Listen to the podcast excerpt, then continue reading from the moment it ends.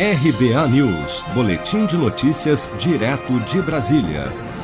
O governo do Líbano avalia que cerca de 200 a 250 mil pessoas perderam suas casas após a mega explosão que atingiu Beirute nesta terça-feira, 4 de agosto. Em discurso, o primeiro-ministro libanês Hassan Diab pediu a todos os países e amigos do Líbano que ajudem o país com a devastação causada pela explosão que Beirute sofreu ontem e afirmou que os libaneses estão lidando com uma verdadeira catástrofe que, além de ter destruído o porto, deixou ruas, prédios e praças arruinadas por toda a cidade. Até amanhã desta quarta-feira, o governo do Líbano e a Cruz Vermelha confirmaram mais de 100 mortos e cerca de 4 mil feridos pela mega explosão. Em entrevista à Rádio Bandeirantes, o brasileiro Samuel Neves, que mora em Beirute, a cerca de 30 quilômetros do local da explosão, relatou como amanheceu a cidade após a tragédia. É, o governo falou que é, lógico, um estado de emergência, então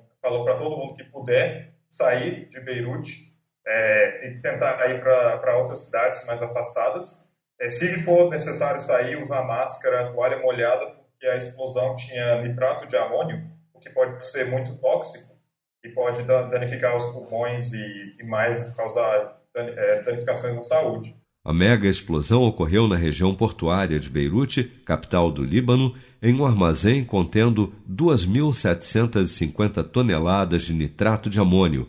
As causas do acidente ainda serão investigadas, mas o gigantesco impacto da detonação se deve diretamente à quantidade relatada da substância que é altamente explosiva. Você está preparado para imprevistos? Em momentos de incerteza como o que estamos passando, contar com uma reserva financeira faz toda a diferença. Se puder, comece aos pouquinhos a fazer uma poupança. Você ganha tranquilidade, segurança e cuida do seu futuro. Procure a agência do Sicredi mais próxima de você e saiba mais. Sicredi, gente que coopera cresce. Com produção de Bárbara Couto, de Brasília, Flávio Carpes.